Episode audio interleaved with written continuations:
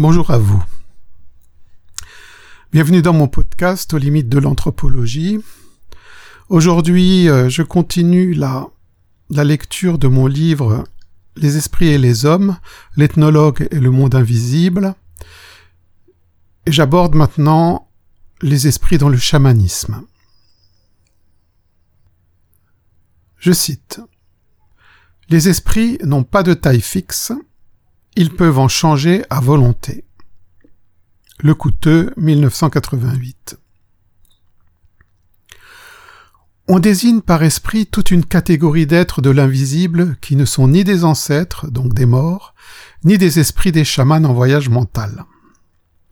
Daniel Vazeille, spécialiste des Amérindiens du Nord et plus particulièrement des Sioux, dans son ouvrage Les chamans de 1991, donne quelques pistes quant à l'influence des esprits sur les chamans.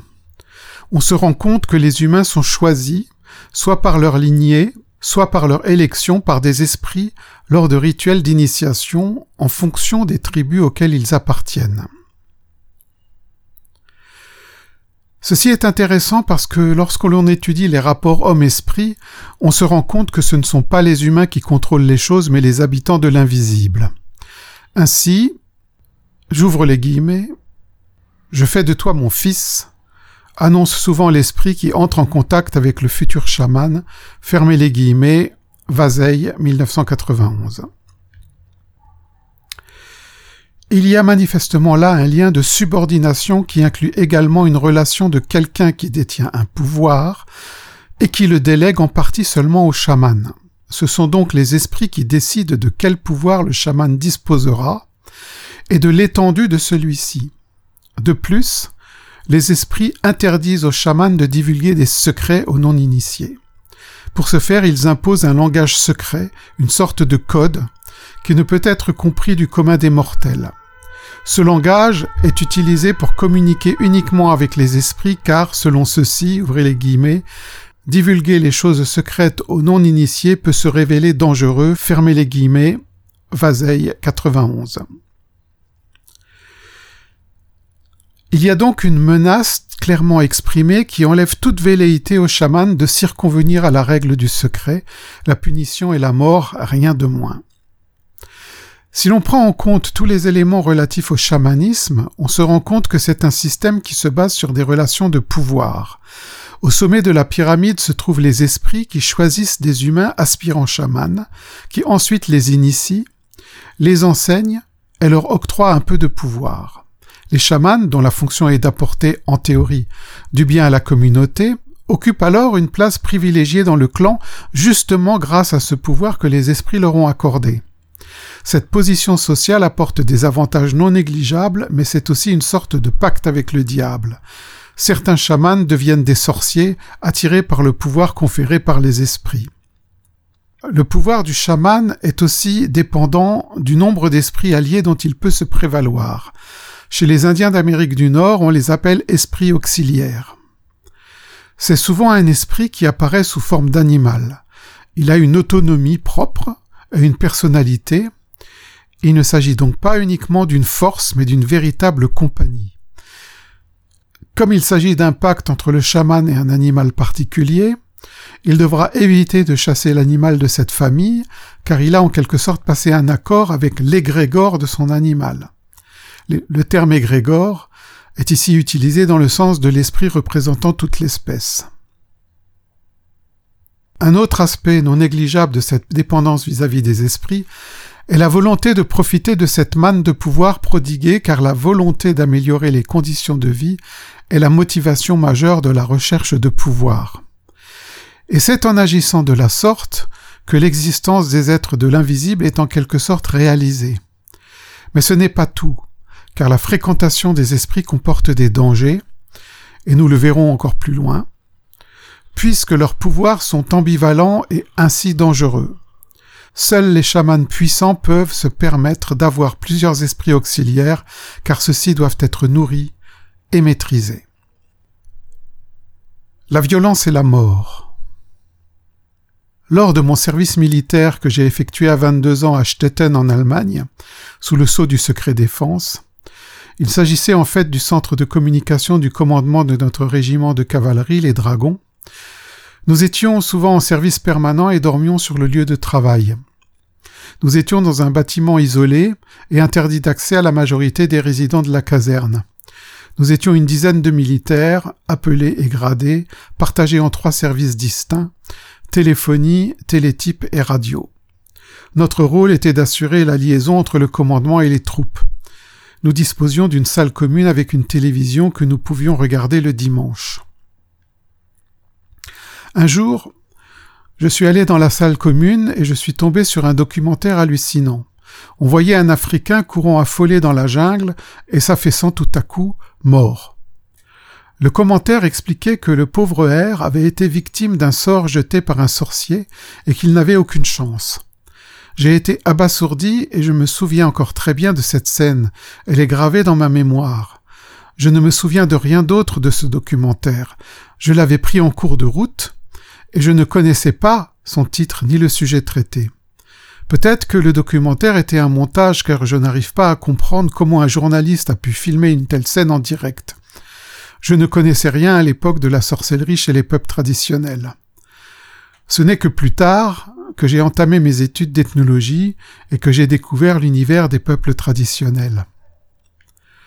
Cependant, au fur et à mesure que mes connaissances s'approfondissaient, je me suis rendu compte que la violence et la mort faisaient partie de la vie des peuples traditionnels, loin de l'idée bon enfant du chamanisme revu à la sauce New Age. En effet, la sorcellerie y tient une grande place. Une des postures de transe que décrit Felicitas Goodman est la posture de l'os d'origine australienne. C'est une posture où l'on voit un homme en posture accroupie, tenant et pointant un os face à lui, cet os est un fémur humain. Goodman a décidé de tester la posture et, à la place du fémur, elle a utilisé un bâton. Ces sujets et étudiants ont majoritairement ressenti une énergie qui se déchargeait dans le bras et était projetée par le bâton. C'était donc une arme. Le ressenti des participants est la sensation de l'émergence d'une force jaillissant du sol qui parcourt le corps et qui est ensuite éjectée de manière explosive par le bâton tenu dans la main. D'après Goodman, cette posture serait utilisée pour se venger d'un crime perpétré par un sorcier. Il y a en effet toujours un responsable derrière la mort prématurée d'une personne, et l'origine ne peut en être que la malveillance. Il s'agit donc toujours de l'acte d'un sorcier, soit qu'il ait décidé lui-même d'agir, soit qu'on lui a demandé de le faire. La posture de l'os est alors utilisée comme moyen de vengeance qui va cibler le coupable et le tuer. Goodman, 1993.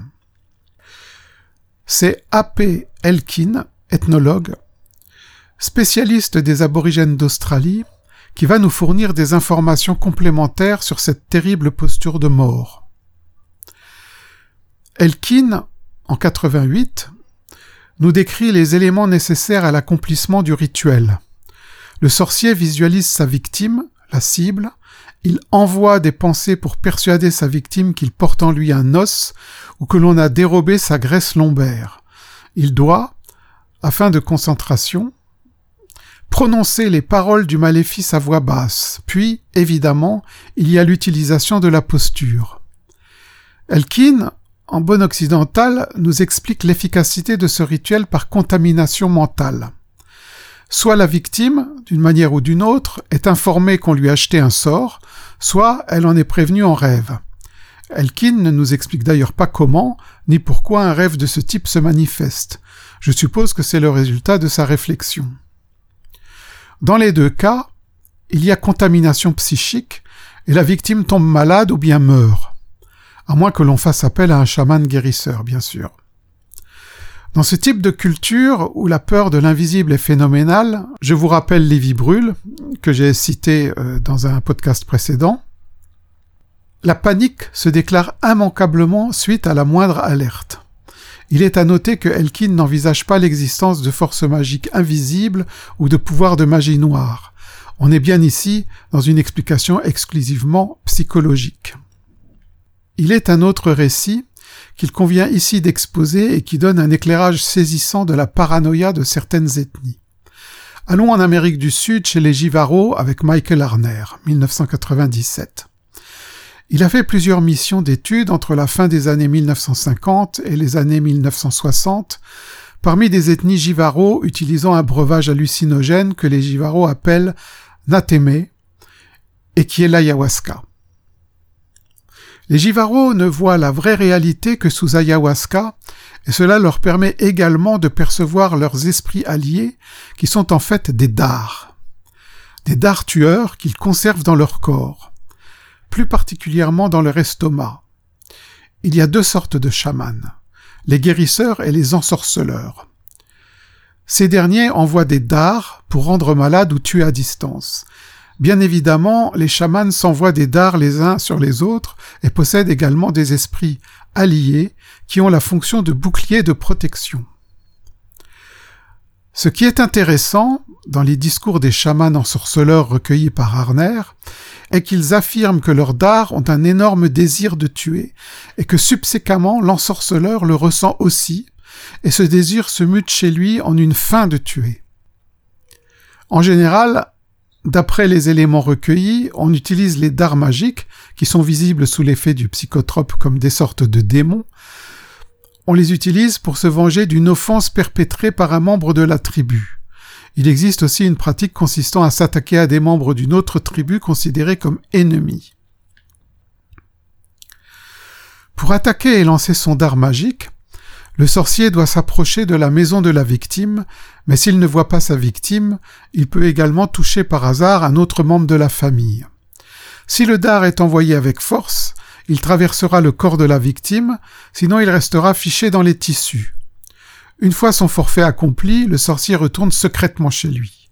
La mort peut survenir de quelques jours à quelques semaines. Cependant, le sorcier peut être assisté d'un autre type d'esprit allié qui restera en faction près de la maison sous forme d'insecte ou d'animal pour renvoyer des dards magiques au cas où un chaman guérisseur aurait détecté le dard de la victime et l'aurait enlevé par succion. Le sorcier peut également utiliser des esprits alliés oiseaux qui volaient autour de la maison répandant folie et effroi pour augmenter la fièvre menant à la mort. L'oiseau allié reste près de la maison, et observe le guérisseur qui tente de prélever les dards magiques du corps de la victime. L'oiseau est réapprovisionné par le bec en dards magiques envoyés par le sorcier à distance de manière à ce que l'attaque soit constante et mette en échec le chaman guérisseur. Si le dard magique traverse le corps, alors le chaman guérisseur ne trouvera rien et la victime mourra. Dans le cas contraire, le chaman guérisseur trouvera le dard magique dans le corps de la victime et l'enlèvera par succion. Si le chaman guérisseur voit plusieurs dards magiques dans le corps de son patient, il va suspecter la présence d'un oiseau allié et il boira un jus composé de datura pour le repérer. Alors il partira dans la forêt pour l'éliminer. Le chaman guérisseur, en cas d'échec de la guérison, pourra avoir des problèmes avec la famille qui le rendra responsable de la mort de leurs proches. En effet, il sera alors probablement accusé d'avoir lui-même ensorcelé la victime. Il est à noter que, contrairement à la description d'Elkin, la victime ici n'est pas prévenue de l'attaque ni par ouï-dire, ni en rêve. Ainsi, le chamanisme jivaro est un univers de suspicion et de pouvoir où deux clans de chamans s'affrontent avec des stratégies agressives. La lecture du compte-rendu d'enquête de Harner est assez troublante, dans la mesure où l'on constate qu'il y a toute une activité occulte qui est impossible à détecter sans avoir pris le breuvage hallucinogène. Il y a donc une autre strate de réalité où les choses réelles se passent du point de vue des Jivaro. Cela n'est pas seulement vrai pour cette ethnie, mais est également vrai pour une multitude d'ethnies. Arner remarque qu'il avait sous-estimé l'importance du natémé, et que c'est à partir du moment où il en a absorbé lui-même qu'il a compris que cela était d'une importance capitale pour comprendre l'univers des Jivaro. Ainsi explique-t-il que les ethnologues ne peuvent pas comprendre le monde des ethnies qu'ils étudient s'ils n'explorent pas ce côté de la question en prenant eux-mêmes les breuvages hallucinogènes. Je ne peux que lui donner raison. Malheureusement, c'est cela même que ses collègues réfutent et qui lui a valu le rejet de ses pairs.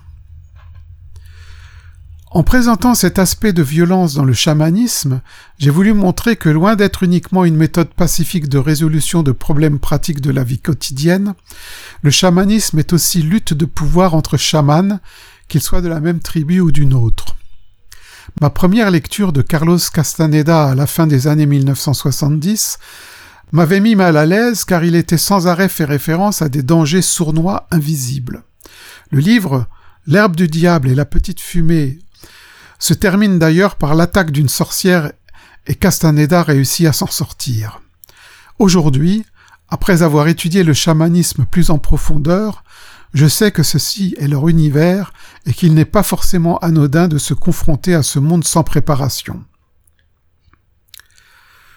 Je voudrais encore mentionner l'ouvrage de l'ésotériste britannique Dion Fortune, 1890-1946, Autodéfense psychique, qui relate des faits similaires de violence et d'agression dans le monde astral. Dans ce livre, elle analyse et expose par le menu les différents types d'attaques de magie noire. Ce qui est remarquable dans son exposé est que la violence est uniquement le fait d'humains en état de décorporation, soit directement en se dédoublant, soit en créant un double programmé, comme une arme téléguidée. Je n'insisterai pas sur ces pratiques car elles ne concernent pas les êtres surnaturels, mais elles sont similaires aux pratiques des chamans. En résumé, nous avons vu que tout au long des derniers millénaires, il n'a pas été possible aux observateurs de clairement brosser un portrait de ces êtres surnaturels. Qu'ils soient des dieux ou des êtres de la nature, des démons ou des gens du petit peuple, la caractéristique générale qui se profile est une propension délibérée au fait d'être insaisissable. Ce que les chroniqueurs ont rapporté des observations est parcellaire, souvent inexact difficilement crédible et inquiétant. Inquiétant car ces créatures ont des comportements imprévisibles et semblent prendre un malin plaisir à tourmenter les humains. Les mariages hybrides, par exemple, se font toujours au profit des habitants des autres mondes, et les femmes et les hommes humains sont sous le charme, la dépendance et même la menace. En ce qui concerne les chamans, les choses ne sont pas très différentes. Souvent, ils sont obligés de se marier avec un esprit, mâle ou femelle selon les cas, qui impose les termes de la relation amoureuse, et qui, si c'est un chaman homme, interdit à celui-ci l'acte de chair à certains moments avec sa compagne humaine sous peine de sanction. La jalousie des esprits femmes semble redoutable. Sanction également si le chaman révèle des choses décrétées secrètes par les esprits, sanction de mort au pire. Ainsi, les caractéristiques communes à toute la jante des créatures surnaturelles est une domination sans conteste accompagnée d'une propension à la dissimulation, au camouflage et au mensonge. Les méthodes employées vont de la séduction irrésistible aux menaces et aux enlèvements. Les humains sont souvent perdants et les craignent. Rasmussen a collecté le témoignage éclairant d'un chaman esquimau au début du XXe siècle. Awa. J'ouvre les guillemets. Et nous sommes si ignorants, en dépit de tous nos chamans, que tout ce qui est insolite nous fait peur. Nous craignons ce que nous voyons autour de nous. Nous craignons aussi toutes les choses invisibles qui nous entourent également, tout ce dont nous avons entendu parler dans les histoires et les mythes de nos ancêtres. C'est pourquoi nous avons nos coutumes qui ne sont pas les mêmes que celles des Blancs. Cité par Lévi Brûle en 1931. La peur et la crainte se retrouvent dans toutes les ethnies explorées. C'est une constante chez les populations qui ont affaire aux forces du monde des esprits. On ne cherche donc pas à en savoir trop, trop heureux de s'en sortir sans trop de problèmes. En effet, tout autour de soi rôdent des forces malsaines, des morts et des ancêtres inquiétants, des êtres invisibles incompréhensibles et des forces maléfiques initiées par des sorciers. Et quand bien même Voudrait-on en savoir plus? Ce n'est pas possible car les esprits ont des stratégies de contrôle sur les humains et d'évitement bien rodées. Certes, les hommes ont droit à quelques miettes, des informations, des solutions à des problèmes, des guérisons et des guidances, mais au prix de sacrifices constants et d'une attention sans faille au respect des interdits.